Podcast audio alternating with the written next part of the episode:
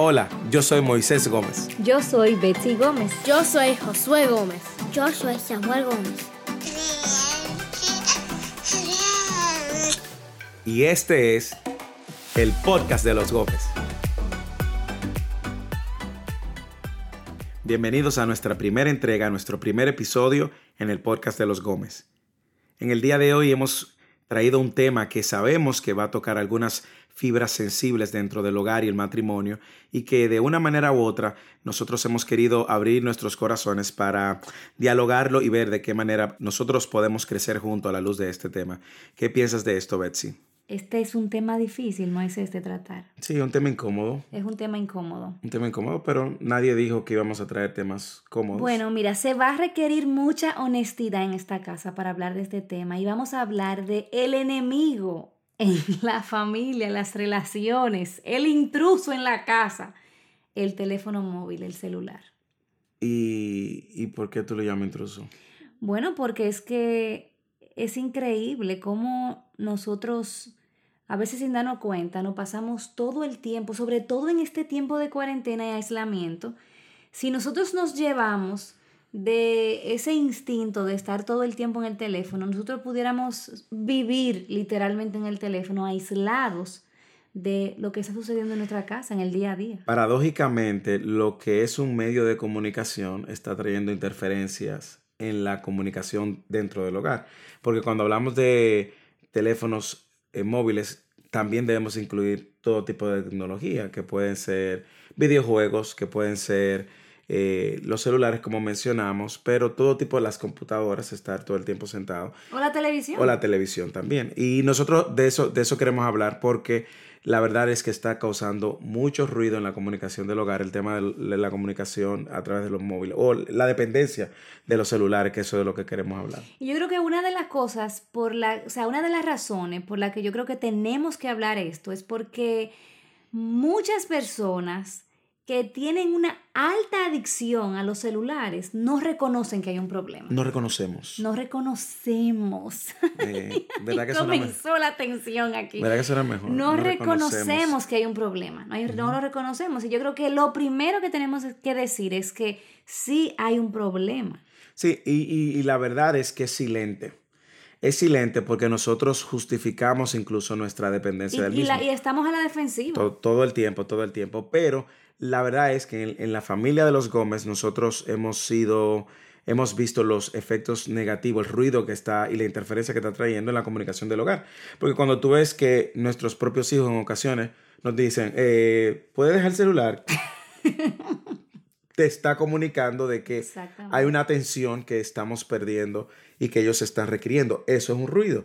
Cuando nosotros a veces queremos o necesitamos las conversaciones, no la del celular ahora, sino las conversaciones presenciales, y lo que vemos es que el uno o el otro está eh, más conectado de, la, de, las redes que del otro, entonces también está causando ruido. Y a ese, a ese problema, y yo sé que cada, cada uno de nosotros tiene historias y anécdotas. Bueno, yo tengo una, por ejemplo.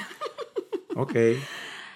¿Tú te recuerdas cuando estábamos, tú llegaste del trabajo? Ajá. Llegaste así como el que llega así como activo del trabajo, con muchas ideas en la mente, y yo estaba lavando los platos. Ajá. Y tú me hiciste una pregunta. Sí. Yo no me recuerdo cuál fue la pregunta, pero fue una pregunta muy interesante. Sí. Y tú me dijiste, mira, yo quiero saber tu opinión en este aspecto. No sé si tenía que ver con alguna enseñanza o algo que tú estabas escribiendo, no sé. Y yo, que no te estoy viendo porque estoy lavando los platos, ya me acuerdo. comienzo a responderte de manera como así, con todo mi corazón. Puse mi mente a trabajar en lo que me, lo que me preguntaste. Y cuando yo me volteo, tú estabas en el teléfono. Sí, me recuerdo de esa, de esa anécdota y tú me llamaste la atención. Y yo te dije, pero Moisés, o sea, tú me acabas de hacer una pregunta y en el mismo momento que tú, mm, ya yo te estoy respondiendo, tú bajas la mirada te desconectas de mí y te pones a revisar tu teléfono, entonces, ¿para qué tú me estás preguntando? y ahí se generó una discusión. Claro, ahora, ¿qué, ¿qué, qué, yo hice en el momento cuando tú me dijiste? ¿Qué te dije? ¿Qué yo te dije? No, lo que pasa fue... Pero dime, ¿qué te dije? dime. Yo no me acuerdo lo que tú me dijiste. Ah, tú no te acuerdas. Yo te dije, sí, es verdad, reconozco que estaba... Y tú quisiste seguir ah, sobre no, el tema. mira qué fue lo que pasó. No, eh, tú me dijiste, tú me dijiste, sí, sí, tienes razón. Tienes razón. No, y yo te dije, pero tú te estás dando cuenta que es un patrón, que es algo que tú vienes haciendo y tú te molestas. Pero me molesto porque yo te dije, ¿dónde tú ves el patrón? ¿Cuántas Porque veces? tú no lo ves y estás ciego. Bueno, eso es lo que estamos hablando, pero, pero el punto también es, porque si vamos a hablar de, de- si vamos a hablar de anécdota, el punto es, y yo puedo confesarme, puedo confesarme yo ahora mismo, Confiésate porque ya yo, ya yo hablé. el punto es que en lo personal a mí me, yo debo de confesar que me irrita que tú me llames la atención cuando tú misma has estado en eso. La diferencia probablemente es que yo no te llamo a ti la atención porque no estoy, no estoy demandando tu atención, pero tú igualmente pasas tu tiempo y yo veo que tú pasas tu tiempo en tu celular, tú trabajas en las redes sociales, tú vives más conectada en las redes sociales, entonces cuando tú me quieres llamar la atención a mí, entonces tú me, me quieres llamar la atención, pero no tienes la, el testimonio para llamarme la atención, para ponerlo de una manera piadosa.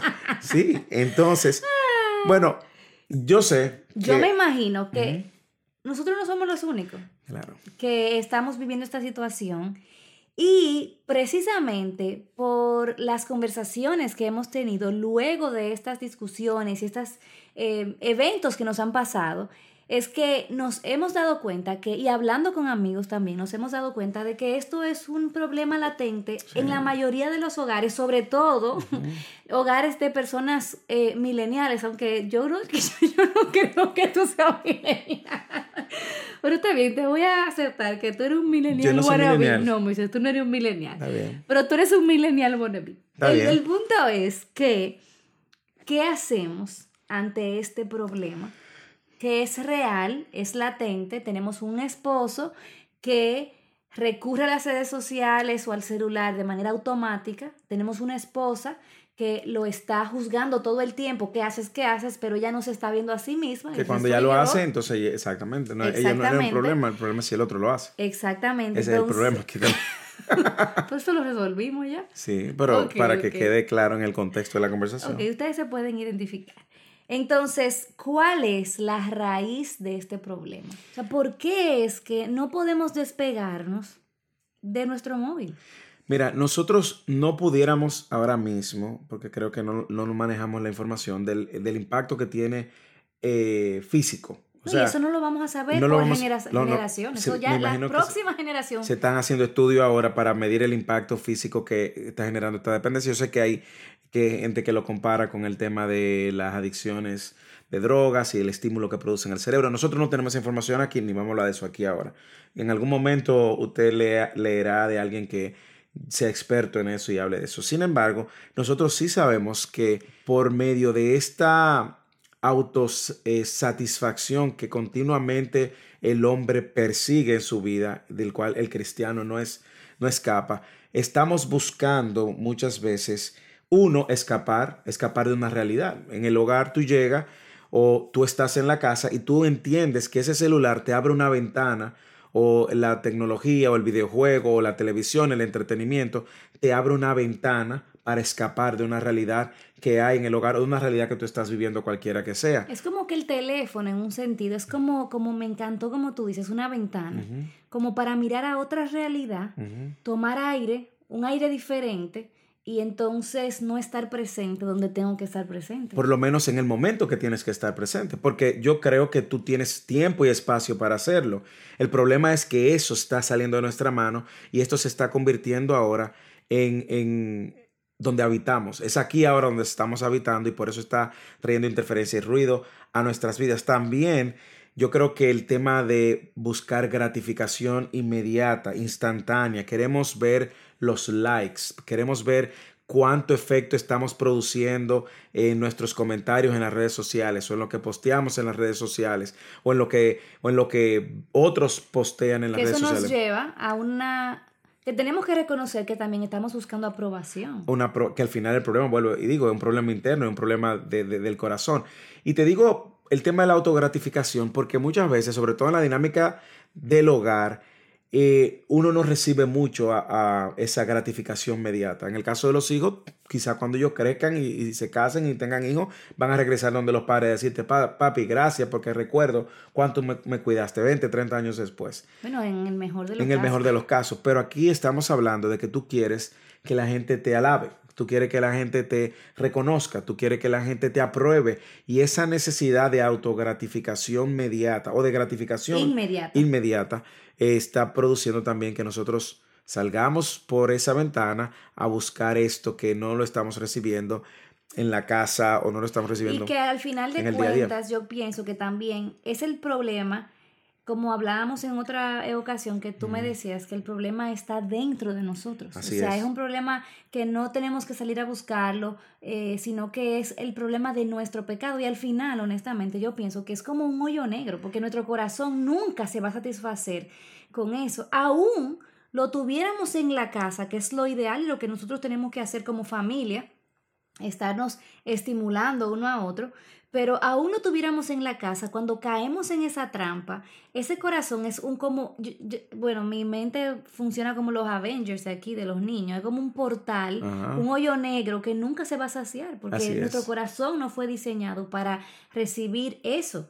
Y además, y, y eso que tú estás eh, diciendo, hay que añadirle cómo hay una pérdida del tiempo. O sea, el tiempo se va y el tiempo no, no te espera. Y mientras nosotros habitamos en o las redes sociales o viendo nuestros celulares, atendiendo los chats de WhatsApp o de iMessage o cualquiera que sea la plataforma, o viendo eh, entretenimiento o videojuegos, tus hijos están creciendo tu esposa te está necesitando, tu esposo te está necesitando y ese tiempo no lo, ese tiempo no lo vas a retornar otra vez.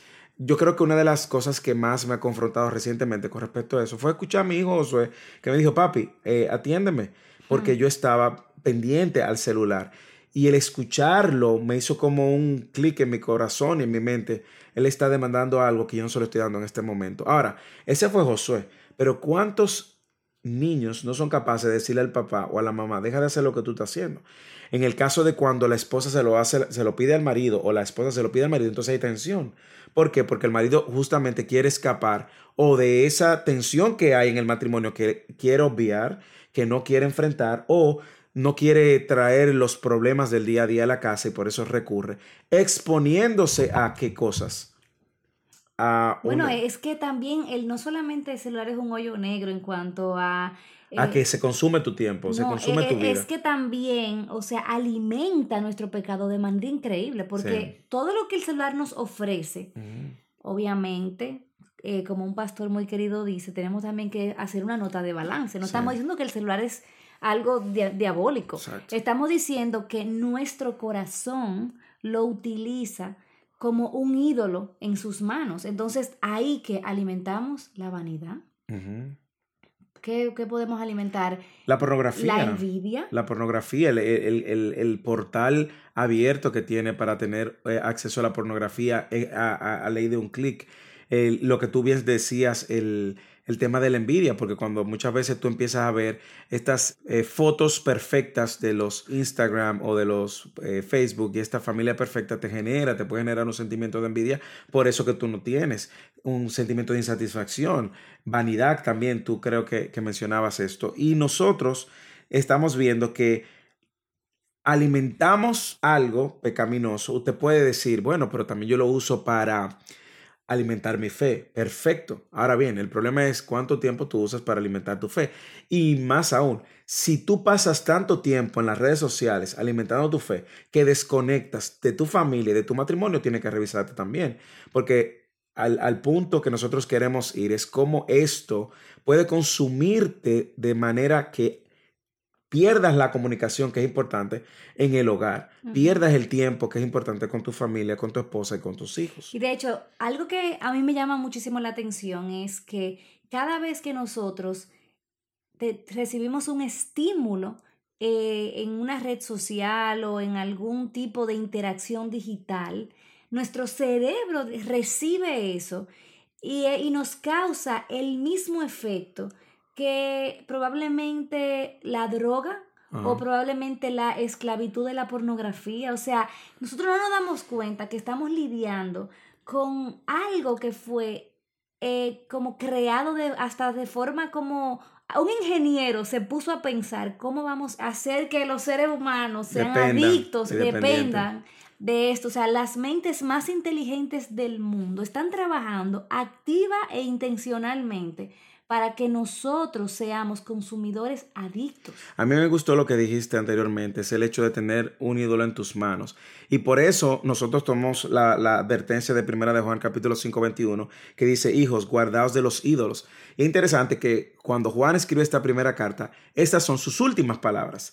Luego de él haber hablado de, el, de el pecado de Dios, del, de, si confesamos nuestro pecado, Él es fiel y justo para perdonarnos. Luego de él haber hablado de que Dios es amor, de que Dios es luz y el que está en, eh, unido con Dios debe andar en luz como Él anduvo. Él cierra esta carta diciendo, cuídense de los ídolos.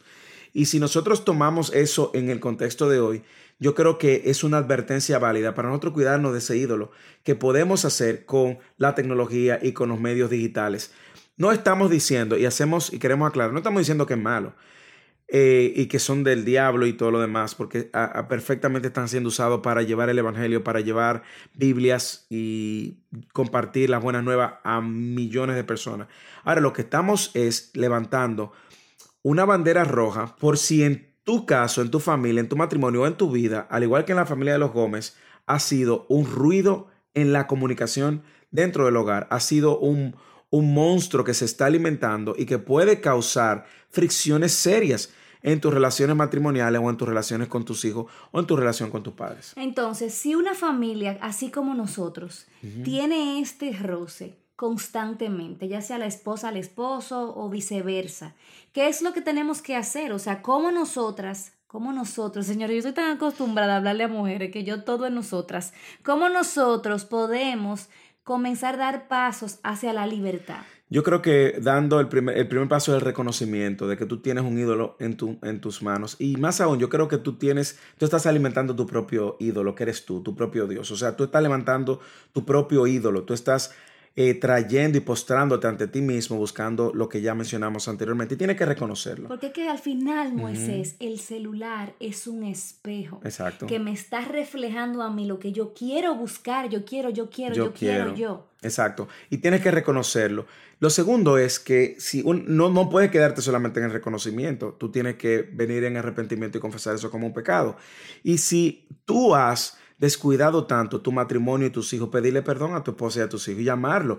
Y yo quiero, y usted va a escuchar esto una y otra vez, yo voy a poner siempre un peso mayor sobre los esposos, y sobre todo si son cristianos. Yo creo que hay una responsabilidad que nosotros tenemos como hombres de asumir el paso de, de liderazgo ante esta situación. Si usted es el esposo, y usted ha estado eh, descuidando la, la, conversación y la comunicación con su esposa y con sus hijos, usted está llamado a pedir perdón, a arrepentirse y apartarse, tener un corazón enseñable, porque a veces no nos gusta. No nos gusta. No nos Yo gusta que nos llamen la atención. Que para mí es tan alentador cuando la palabra de Dios dice que confesemos nuestros pecados unos a otros para que seamos sanados. Entonces yo creo que lo primero que nosotros necesitamos es venir en arrepentimiento al Señor reconocer que esto es un problema, confesar este pecado a nuestra pareja, a nuestro esposo, esposa, y pedir ayuda. Sí. Y también, y también pedir ayuda al Espíritu Santo de Dios para que nos dé el dominio propio. Porque como te decía, nosotros no tenemos la información médica. Eh, no tenemos los estudios médicos de, de, de la dependencia que está generando. Sin embargo, lo que sí nosotros sabemos es que está generando una dependencia incontrolable. Y yo no sé si a ti te ha pasado, Alexi, pero a mí me ha pasado que me he visto, acabado de revisar todas mis redes sociales, no pasar 10, 15 segundos y tomar otra vez mi celular. Y yo mismo me he encontrado diciendo, pero ¿para qué si yo lo acabo de revisar? Entonces hay un efecto físico y ahí nosotros tenemos que pedir asistencia del Espíritu Santo de Dios. Y yo no, no vería mal de que usted hiciera un ejercicio de abstinencia con su esposa y con su familia. Bexy eh, recientemente tomó la, la, decisión de revisar su celular tres veces al día, lo cual me motivó a mí a también bajar mi, mi intensidad y no revisarlo, sino momentos puntuales. Porque por alguna razón nosotros creemos que debemos de estar todo el tiempo sabiendo todo lo que está bueno, pasando. De hecho, ahora le han llamado el FOMO o el Fear of Missing Out, Ajá. que ese frenesí que a uno le da porque Cuando... uno siente que se está perdiendo de algo. Y algo que yo me he dado cuenta es y, que... Y, de, en, y déjame decirte, es cierto, uno se está perdiendo de algo, pero de lo más importante, que de ver a tus hijos crecer y de hacer madurar tu matrimonio y la conversión con tu familia. Que iba a decir que, ¿qué era lo que iba a decir? Se que uno se le pierde, se está perdiendo de algo. Ah, me he dado cuenta que cuando, mientras menos estoy en las redes sociales, es, es como el azúcar, es, yo no he tenido nunca una adicción de drogas, pero sí me he dado cuenta cuando tengo que dejar de comer azúcar, por ejemplo, al principio Ansiedad. uno le da una ansiedad, pero después se da cuenta que no lo necesita tanto. Y cuando tú vuelves a las redes sociales, tú dices, pero no me perdí de nada. Sí. Sin embargo, cuando vuelvo a usarlo, si no me cuido, me encuentro patinando en el mismo lodo en, otra vez, eh, recurriendo a mi celular para buscar aquellas cosas que solamente Dios puede darme. Bueno, Betsy, nosotros pudiéramos pasarnos horas hablando de este tema y es nuestro deseo sencillamente estimularte a que vengas en oración delante del Señor, que vengas con un corazón humilde y enseñable y que le des prioridad a lo que tiene prioridad en, en esta etapa de tu vida. Si estás casado, tu esposa, si tienes hijos, tu esposa y luego tus hijos, si eres soltero o soltera, que sepas que eso está consumiendo tu vida y que desde ya debes de empezar a desarrollar hábitos que no te permitan ser controlado por eso, para que entonces cuando tengas una pareja no dejes que esto interfiera en tu relación. El dominio propio es, el fruto del Espíritu. El Espíritu Santo es nuestro ayudador. Recurramos a Dios, su trono está abierto, su gracia está disponible para nosotros. Y algo que tengo en mi corazón que quiero compartir, ya sea que seas casado, soltero, lo que sea, pídele a, las personas a tu alrededor que te ayuden y darles el permiso de señalarte. Y cuando tú sientas ese orgullo que quiere decirle al otro, no me controle, déjame tranquila, recuerda que al final de cuentas es por tu bien, es por tu bien. Así es, que Dios te guarde y te bendiga. Yo creo que este episodio fue muy largo para ser Yo primero. creo que sí. Bueno, nada, nos vemos en el próximo. Iremos mejorando.